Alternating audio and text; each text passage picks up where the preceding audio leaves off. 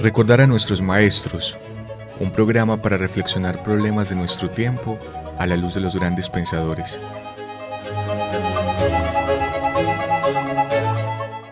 Dirección, Carlos Mario González, profesor de la Universidad Nacional de Colombia, sede Medellín.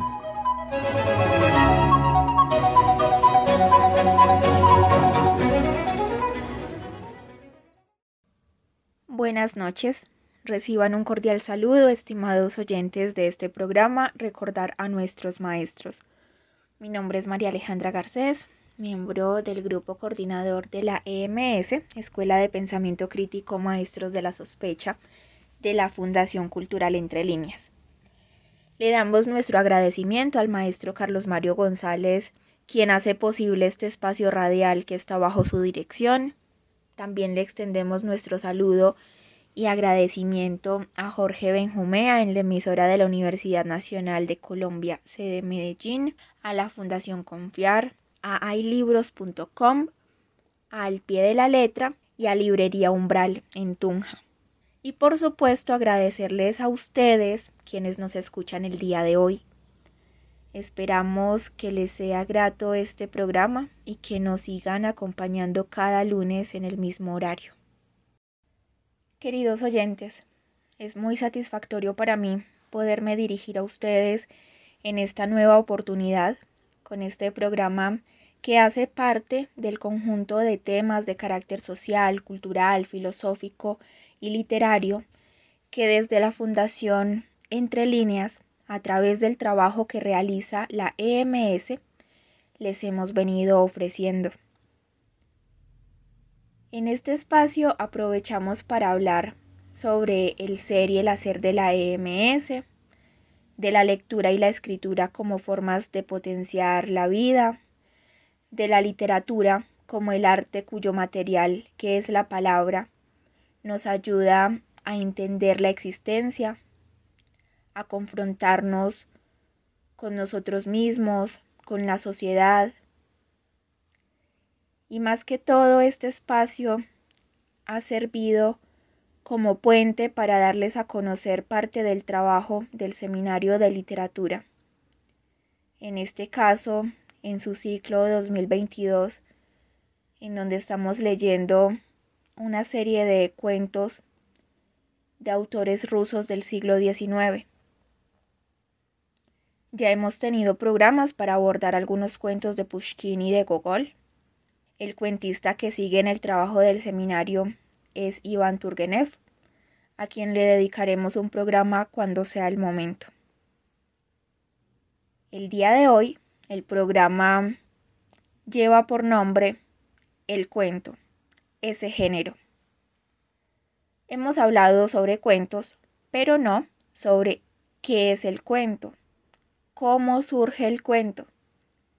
Es más, debemos empezar por preguntarnos qué es un género literario o tratar de responder qué emparenta a El capote de Gogol, escrito en el siglo XIX por un ruso, con Infierno Grande, escrito en el siglo XX por el argentino Guillermo Martínez, o que, con el denominado cuento más corto del mundo, abro comillas, cuando despertó el dinosaurio todavía estaba allí, cierro comillas, escrito por el mexicano Augusto Monterroso. Para abordar estas preguntas, antes de tratar de acercarnos a elementos de la teoría literaria que nos conduzcan a un acercamiento de respuesta, pues no vamos a tener una respuesta única y concreta, sino una multiplicidad de posibilidades. Debido a la constante evolución de la literatura y a la diversidad de elementos que pueden constituir un cuento, incluso debido a las débiles fronteras entre los géneros literarios, en las que lo uno y lo otro suele mezclarse, fundirse, dar origen a la novedad, crear hibridaciones y mostrar la riqueza de la lengua, de la creatividad humana, de las formas artísticas. En ese sentido, podemos construir una respuesta que será más bien abierta en el sentido de hablar del cuento de manera general, de identificar un mínimo de convenciones que hacen al cuento identificable dentro de los otros géneros. Lo que no podemos hacer es tomar un cuento específico y limitarlo a esa respuesta que demos ni a una teoría literaria que no se corresponda con él. Aquí voy a señalar que Roberto Fernández Retamar dijo algo con lo que personalmente estoy muy de acuerdo, y es que toda teoría literaria es la teoría de una literatura. ¿De cuál? De aquella sobre la que habla, aquella que le sirvió para constituirse, y de toda aquella en la que se puedan encontrar elementos que sean demostrables al ponerse la teoría en diálogo con las obras. En otras palabras, no es posible dar una respuesta como quien lee una definición en el diccionario, y eso es parte de la particularidad de la literatura, del arte en general, del cuento, que es lo que nos interesa en este momento. Pues bien, para acercarnos a esa respuesta sobre qué es un cuento, pero sobre todo a lo que personas como ustedes, oyentes, consideran que es el cuento, vamos a escuchar algunas voces que generosamente nos dieron su opinión. El cuento es una historia corta de extensión muy breve, no podría decir que hay un límite de páginas a partir de las cuales ya no se trata de un cuento y se trata de una novela, simplemente es de extensión breve, pero la característica principal que yo considero que debe tener un cuento es el cambio dramático de eventos, particularmente al final de la historia. Creo que sin ese cambio dramático de eventos, ese plot twist, no hay cuento. El cuento se me manifiesta como uno de los más agudos y sensibles inventos de la humanidad en tanto allí se pueden concentrar la ficción y la realidad de acontecimientos eh, de la vida cotidiana que logran transgredir el tiempo, que logran transgredir las fronteras y que logran involucrarse en un lenguaje universal de las más profundas pasiones humanas. Para mí el cuento es ese relato literario que al sumergirme en él me permite verme en perspectiva, es decir, me convierto a la vez en un protagonista más y por lo tanto moviliza psíquicamente mi pensamiento, pasando a la reflexión existencial que me ayuda a repensar mi propia vida y a su vez lograr algo de comprensión frente a mis congéneres. Por lo general se piensa que la característica esencial del cuento es la brevedad, pero en realidad más allá de la brevedad hay algo que los especialistas han llamado la intensidad y la sorpresa lo que quiere decir que la acción se comprime muchísimo para poderla narrar rápidamente y sorprender al lector con algo insospechado, con una especie de segunda historia que se oculta detrás de la superficial. La esencia del cuento reside precisamente en esta segunda historia, en esta sorpresa, en todo lo que se revela detrás de la anécdota superficial. El cuento lo es todo. Es esa historia que nos contaban nuestros padres de forma oral que se les iba ocurriendo en el momento. También es esa historia, esa anécdota que queremos contar y la narramos. Y es que la vida es una narración larga que se va separando por pequeños fragmentos y esos pequeños fragmentos son el cuento. El cuento es un género literario que tiene su propia naturaleza, tiene su propia forma, eh, demanda sus propios contenidos eh, y que tiene su propia historia y que a pesar de que se ha visto a la sombra de los demás géneros, tiene un alma propia que va cambiando en el espacio y en el tiempo. ¿Qué es un cuento? Un cuento es una narración, es una historia, parte de la imaginación del autor, eh, relatando eh, sucesos, relatando tragedias, acontecimientos. Un cuento tiene una estructura, un cuento puede ser corto, puede ser extenso. Un cuento tiene cada componente en su lugar, en su estricto lugar, y nada puede faltar en un cuento. Un cuento es una expresión, es el alma de la literatura. Una manifestación de la imaginación a través de la oralidad, donde se pone en juego nuestros sentidos y la forma de ver el mundo. El cuento es un maravilloso invento que consiste, dicho en pocas palabras, en acudir al orden de lo imaginario, en la forma de la ficción, para producir en el lector un efecto de verdad sobre su propia existencia. El cuento ayuda en ese sentido a que el lector, centrado en la problemática que aborda el texto, pueda, sin embargo, auscultar una dimensión de su vida que antes le era desconocida. Como lo dice Ricardo Piglia en sus tesis sobre el cuento, el cuento puede ser entendido como un mecanismo literario por medio del cual se hace aparecer artificialmente algo que permanecía oculto y en ese sentido el cuento nos permite aproximarnos siempre a aquello que se encuentra escondido en la cotidianidad mediante el ingenio del artista. Después de escuchar ese conjunto de distintas voces, vamos a decir primero sobre los géneros literarios, que son esos distintos registros formales en los que el material, o sea, la palabra, es organizada por el autor, es decir, son formas discursivas que comunican cada una de manera distinta. Tenemos, digamos, en la historia de la literatura, tres amplios grupos que fueron definidos por Aristóteles, la épica, la lírica y el drama. Básicamente, cuando digo drama, me refiero a la tragedia y la comedia, aunque pues había algunas variaciones de la comedia.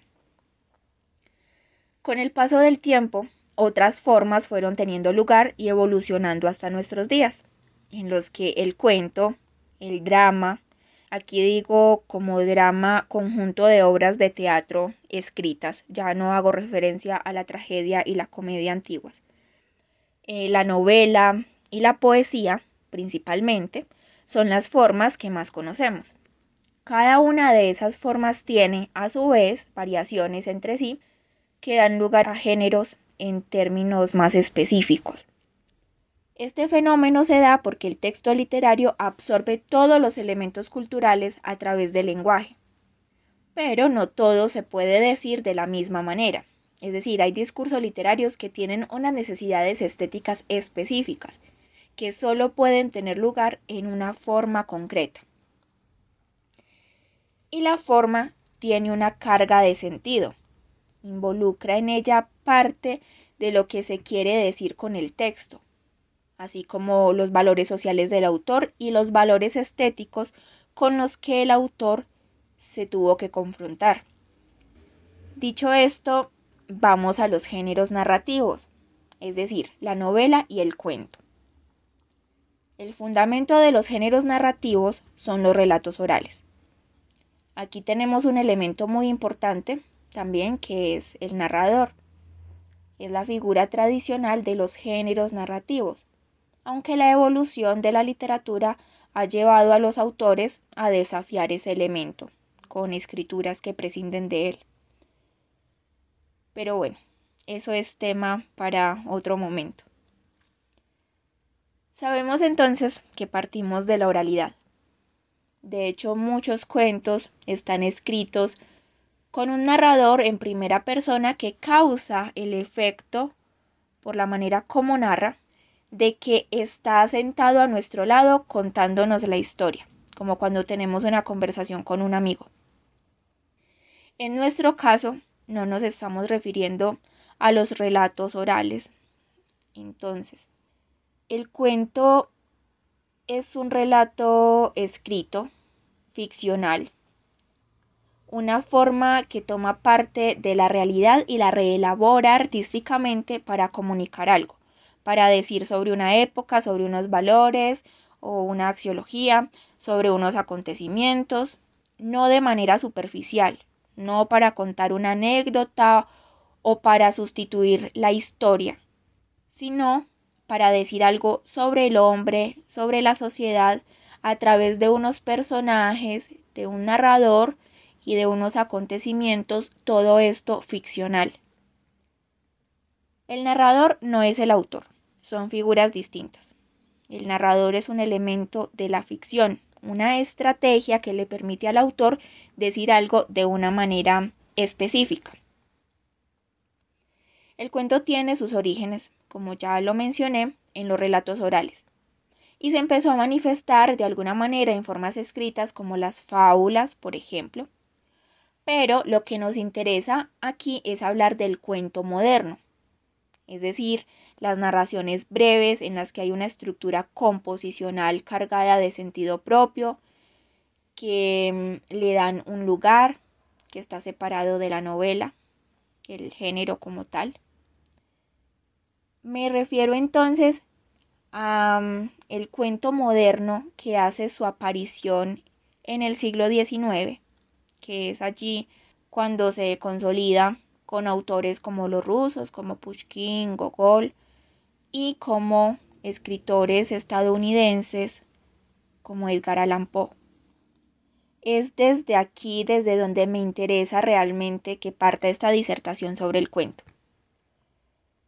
Como género moderno, género de la brevedad y género completamente separado de la novela, es decir, como indicaba una de mis profesoras de la universidad, y han indicado algunos teóricos, el cuento no es el hermanito menor de la novela. Es un género autónomo de características distintas a las de la novela, aunque ambos son géneros narrativos. Mijail Bakhtin dijo algo que me parece muy apropiado para entender el cuento, no solo desde lo composicional, es decir, desde la forma, sino también desde la manera como hay un gesto crítico y la manera como hay una lectura de la sociedad insertos en él. Decía Bakhtin que mm, la identidad del género no está en lo composicional, sino en la manera como el género interpreta la realidad.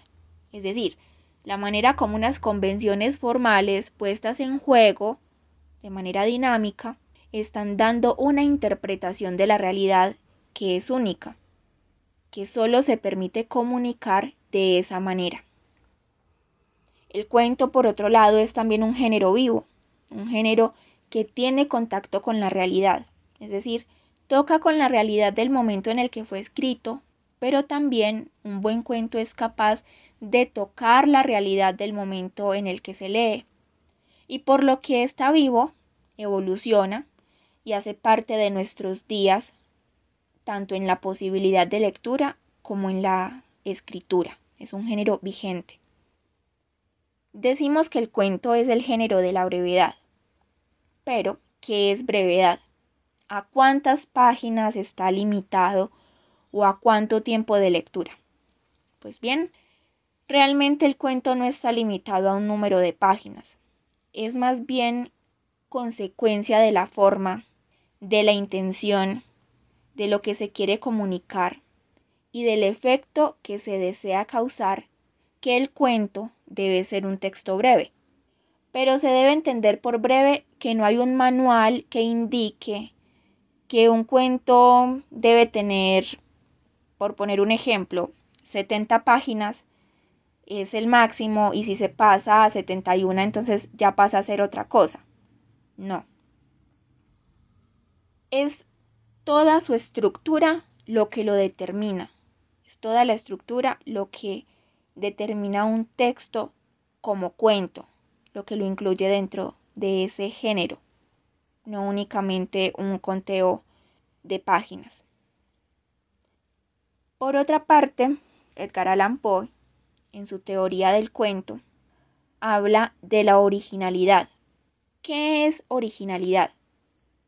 No es hablar de cosas inventadas, no es decir algo que nunca se ha dicho, es hacer una interpretación sorprendente y novedosa de la realidad, de cualquier tema de la cotidianidad, pues todos los temas son importantes, todos los temas pueden reelaborarse artísticamente.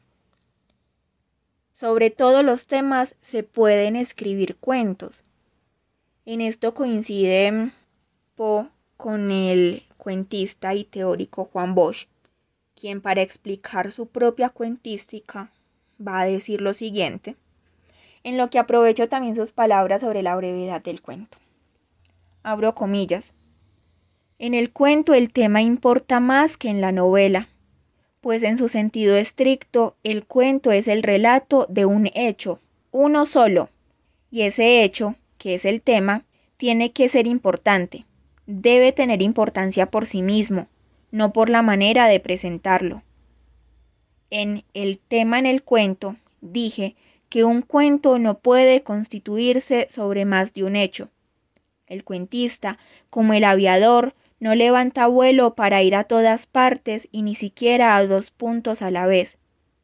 E igual que el aviador, se haya forzado a saber con seguridad a dónde se dirige antes de poner la mano en las palancas que mueven su máquina. La convicción de que el cuento tiene que ceñirse a un hecho, y solo a uno, es lo que me ha llevado a definir el género como el relato de un hecho que tiene indudable importancia. A fin de evitar que el cuentista Nobel entendiera por hecho de indudable importancia un suceso poco común, expliqué en esa misma oportunidad que la importancia del hecho es desde luego relativa, mas debe ser indudable, convincente para la generalidad de los lectores. Y más adelante decía que importancia no quiere decir aquí novedad, caso insólito, acaecimiento singular.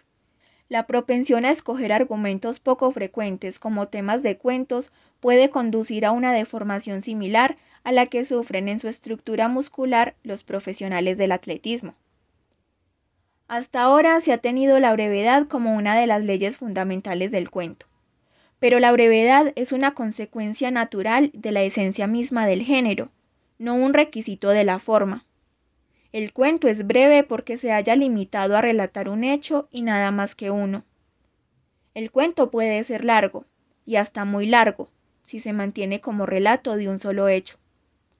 No importa que un cuento esté escrito en 40 páginas, en 60, en 110, siempre conservará sus características si es el relato de uno solo, de un solo acontecimiento, así como no las tendrá si se dedica a relatar más de uno, aunque lo haga en una sola página. Es probable que el cuento largo se desarrolle en el porvenir como el tipo de obra literaria de más difusión, pues el cuento tiene la posibilidad de llegar al nivel épico sin correr el riesgo de meterse en el terreno de la epopeya, y alcanzar ese nivel con personajes y ambientes cotidianos, fuera de las fronteras de la historia y en prosa monda y lironda.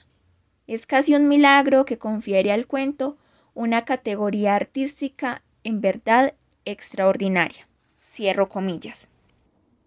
El cuento narra un solo hecho. Por otra parte, narra dos historias, las dos vinculadas a ese mismo hecho. En este caso, apoyándonos en Ricardo Piglia y sus tesis sobre el cuento, abro comillas. Un cuento narra siempre dos historias, cierro comillas. Una historia superficial, la que aparece ante los ojos del lector a simple vista. La segunda, dicha de manera disimulada, esa que requiere de un lector agudo, un lector que tenga la sensibilidad, la paciencia suficientes para desentrañarla. Es allí donde está la sustancia del cuento, en esa segunda historia que se halla en lo profundo y hay que cavar para encontrarla, que a veces se asoma un poco para atrapar al lector o para enseñarle el camino. En conclusión, un solo hecho, dos historias la brevedad como naturaleza, la originalidad como novedad que se crea de un tratamiento temático, no un tema del que no se ha hablado.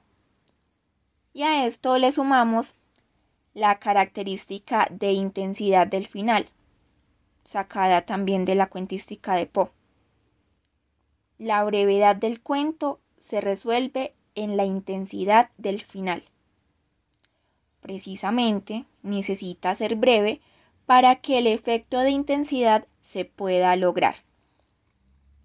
A esto sumemos otros dos conceptos, que son los de unidad de concepción y unidad de recepción, explicados por Luis Barrera Linares en Del cuento y sus alrededores.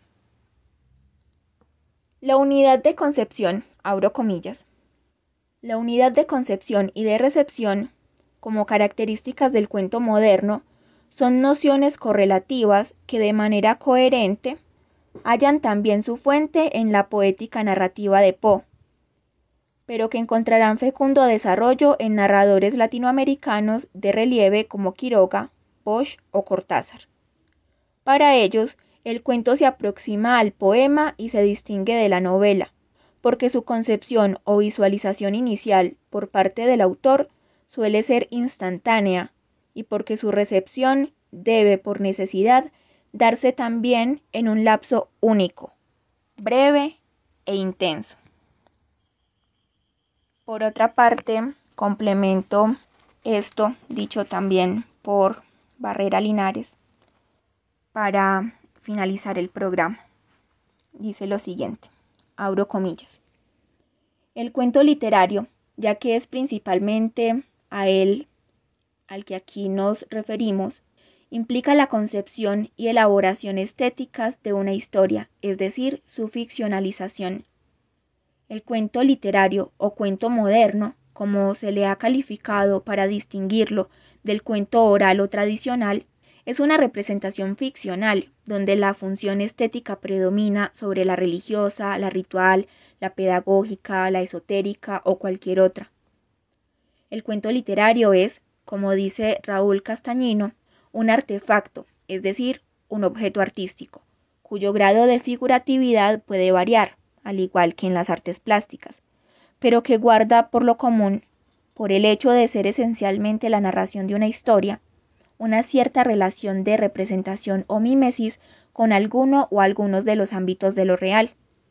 Esto incluye, nos apresuramos a decir, desde el esfuerzo realista más depurado, que no es, por supuesto, más que un tipo de representación, una forma, entre otras, de cartografiar la multiforme realidad, hasta las fronteras más lejanas de lo imaginario, lo fantástico, lo maravilloso, lo onírico, o lo objetual, en donde me parece que está resumido lo que he dicho a lo largo del programa o buena parte de lo que he dicho sobre la naturaleza del cuento. Así vemos como cuentistas como Pushkin y Gogol toman temas cotidianos de su realidad, los elaboran estéticamente, los organizan de tal manera que esa cotidianidad resulta novedosa. Se valen de una historia que puede ser superficial para mostrarnos otra, una que contiene una crítica, en donde se halla una reflexión, una postura propia sobre los valores y formas de vivir de su época. Y el cuento entonces resulta exigente en la interpretación que le pide al lector. Y juega también como en los cuentos de Gogol con la fantasía. Se permite utilizar figuras fantasmagóricas para lograr su cometido, así como se vale de recursos tales como la ironía, todo con el objeto de manifestar la segunda historia, la que apenas y se asoma tímidamente, pero que tiene mucho por comunicarle al lector. El cuento es, pues, un género, en palabras de Lukács, tiene un alma propia. Muchas gracias queridos oyentes por haber seguido el programa hasta el final. Hasta una próxima ocasión.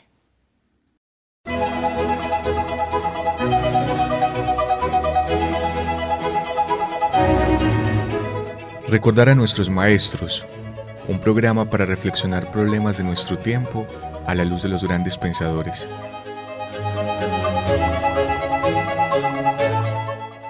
Dirección. Carlos Mario González, profesor de la Universidad Nacional de Colombia, sede Medellín.